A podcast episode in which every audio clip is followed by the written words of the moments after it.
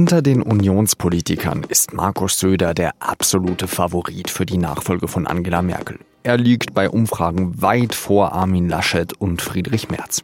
Hier bei der SZ kennt Söder niemand so gut wie Roman Deininger. Und der kann sich nicht so richtig vorstellen, dass der bayerische Ministerpräsident nach Berlin ziehen wird. Das Gespräch hier gleich bei Auf den Punkt, dem SZ Nachrichten Podcast an diesem Mittwoch, den 15. Juli. Ich bin Jean-Marie Magro.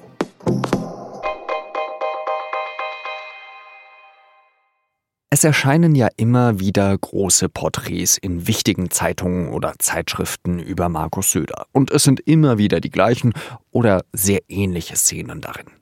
Da steht dann, dass Söders Vater gelernter Maurer ist, dass er ein regelrechtes Arbeitstier ist und sich schon um 6 Uhr morgens die aktuellen Corona-Infektionszahlen durchgeben lässt, dass er sich beim Fasching in Veitshöchheim gerne verkleidet. Auch eine andere Sache wird immer wieder betont. Söder ist ehrgeizig. Aber so ehrgeizig, dass er nach nur zweieinhalb Jahren als bayerischer Ministerpräsident jetzt schon daran denkt, Angela Merkel in Berlin zu beerben? Söder sagt immer wieder, sein Platz sei in Bayern. Aber dass er nicht Kanzler werden will, hat er so offen auch noch nicht gesagt. Am Dienstag ist er mit Merkel auf die Insel Herrenchiemsee gefahren. Es war das erste Mal nach unseren Recherchen, die wir gemacht haben. Wir haben tatsächlich alle Protokolle gewälzt, die uns zur Verfügung stehen. Das erste Mal, dass ein amtierender Bundeskanzler, Bundeskanzlerin im bayerischen Kabinett war. Und das ist uns eine große Freude und Ehre zugleich sagt Söder vor dem Schloss Herrenchiemsee, dem Schloss, in dem das Grundgesetz geschrieben wurde. Vielleicht war es ja das erste Mal, weil bisher noch kein Bayer Kanzler der Bundesrepublik war. Und das könnte Söder ja vielleicht ändern. Aber will er das überhaupt? Darüber habe ich mit unserem Reporter Roman Deininger gesprochen, der über Söder und die CSU mehrere große Reportagen und auch Bücher geschrieben hat. Roman, du warst ja gestern auf der Insel Herrenchiemsee und da waren ja Angela Merkel und Markus Söder zusammen. Hat da die Kanzlerin mit ihrem Nachfolger gesprochen? Ich glaube nach wie vor nicht dran, dass Markus Söder Kanzlerkandidat der Union wird. Kanzler war nie sein Karriereziel. Er gerät erst jetzt in Versuchung, äh, wo die Umfragen für ihn so gut sind. Aber all das ändert nichts daran, selbst wenn die Zahlen so eklatant klar sind, dass die CDU die Kandidatur immer noch in eigenen Händen hält und äh, sie der CSU und damit Söder eigentlich abtreten müsste. Und das äh, sehe ich immer noch nicht kommen, weil Laschet und Merz und mit Einschränkung Röttgen ja Kanzlerkandidat werden wollen. Der Spiegel hat in dieser Woche der Erbschleicher getitelt mit einem schönen großen Söder-Porträt. Kannst du diesen Titel unterschreiben? Immerhin hat er jetzt äh, die drei Kandidaten, die um den CDU-Vorsitz und damit auch indirekt um die Kanzlerschaft kandidieren, eigentlich in den Schatten gestellt. Also ich finde den Titel nicht maximal glücklich, aber er beschreibt natürlich schon eine Sache äh, sehr richtig, nämlich, dass äh, Markus Söder heimlich, still und leise ins Rennen um die Kanzlerkandidatur der äh, Union geraten ist und jetzt sogar an dessen Spitze. Er hat nie offiziell Interesse bekundet, er hat seine Kandidatur nicht erklärt, er ähm, hält die Gerüchte eher durch mehr oder minder subtile, oft, oft nicht subtile Hinweise am Laufen.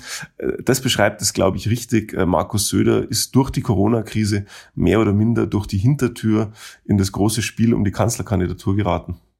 Aber diese Rufe und auch diese Medienberichte, die kommen ja nicht von irgendwo her. Also der Spiegel ist ja jetzt nicht der erste, der so getitelt hat. Jetzt sind sogar schon die österreichischen Medien so weit, dass sie sagen, der Söder werde der neue Kanzlerkandidat.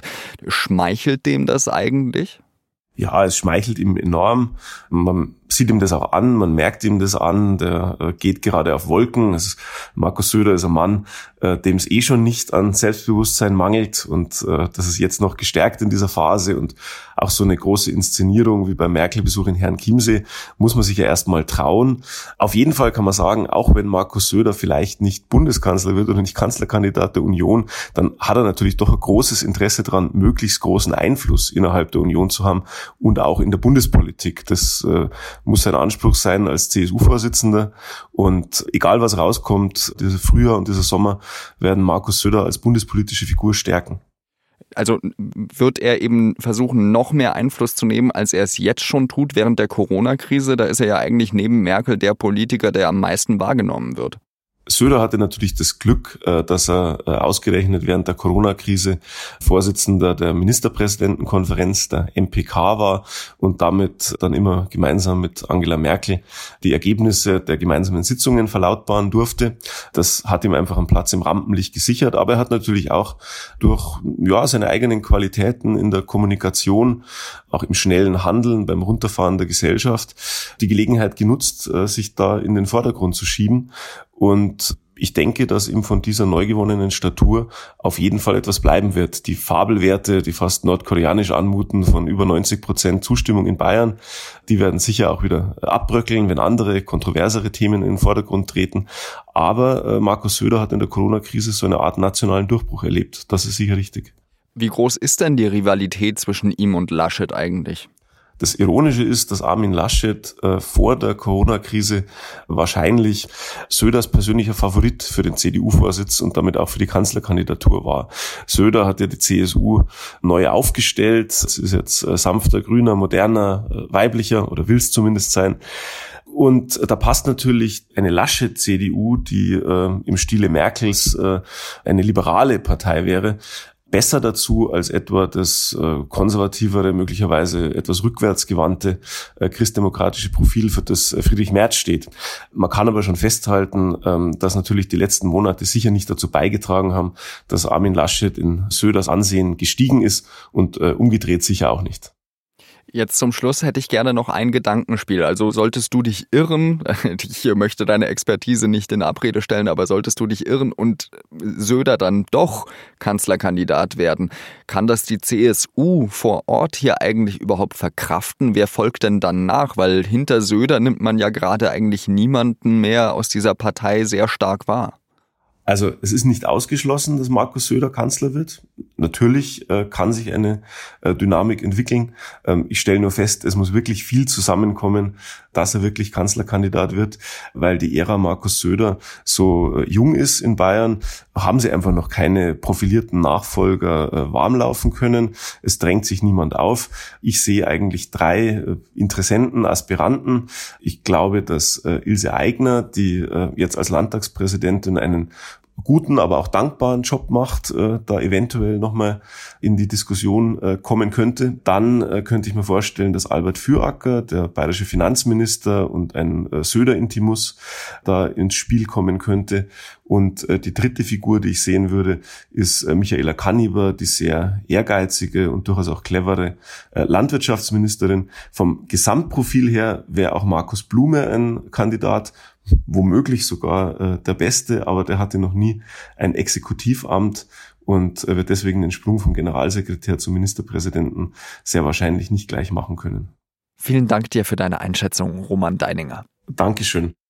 Und jetzt noch weitere Nachrichten.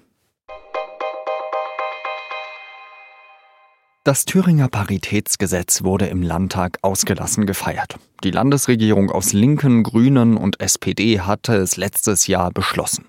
Das Gesetz sieht vor, dass auf den Landeswahllisten bei jeder Partei genauso viele Frauen wie Männer nominiert werden müssen. Aber von Anfang an war die Kritik groß. Die AfD hat dagegen geklagt. Sie fühlte sich in ihrem Selbstbestimmungsrecht verletzt. Jetzt hat das Thüringer Verfassungsgericht der AfD Recht gegeben. Das Gericht hat geurteilt, dass das Gesetz verfassungswidrig ist. 2016 hatte die EU-Kommission Apple dazu aufgefordert, 13 Milliarden Euro an Steuern an Irland nachzuzahlen. Denn Irland hatte dem amerikanischen Tech-Konzern besonders vorteilhafte Steuerkonditionen angeboten. Gegen diese Forderung haben sich sowohl Apple als auch der irische Staat beschwert. Sie sagen, die Erträge, um die es gehe, hätten eigentlich in den USA versteuert werden müssen. Und auch die USA haben sich aufgeregt, die EU-Kommission erhebe Anspruch auf Steuerzahlungen, die ihr gar nicht zustünden. Jetzt hat der Europäische Gerichtshof in Luxemburg entschieden, dass Apple das Geld doch nicht an Irland nachzahlen muss.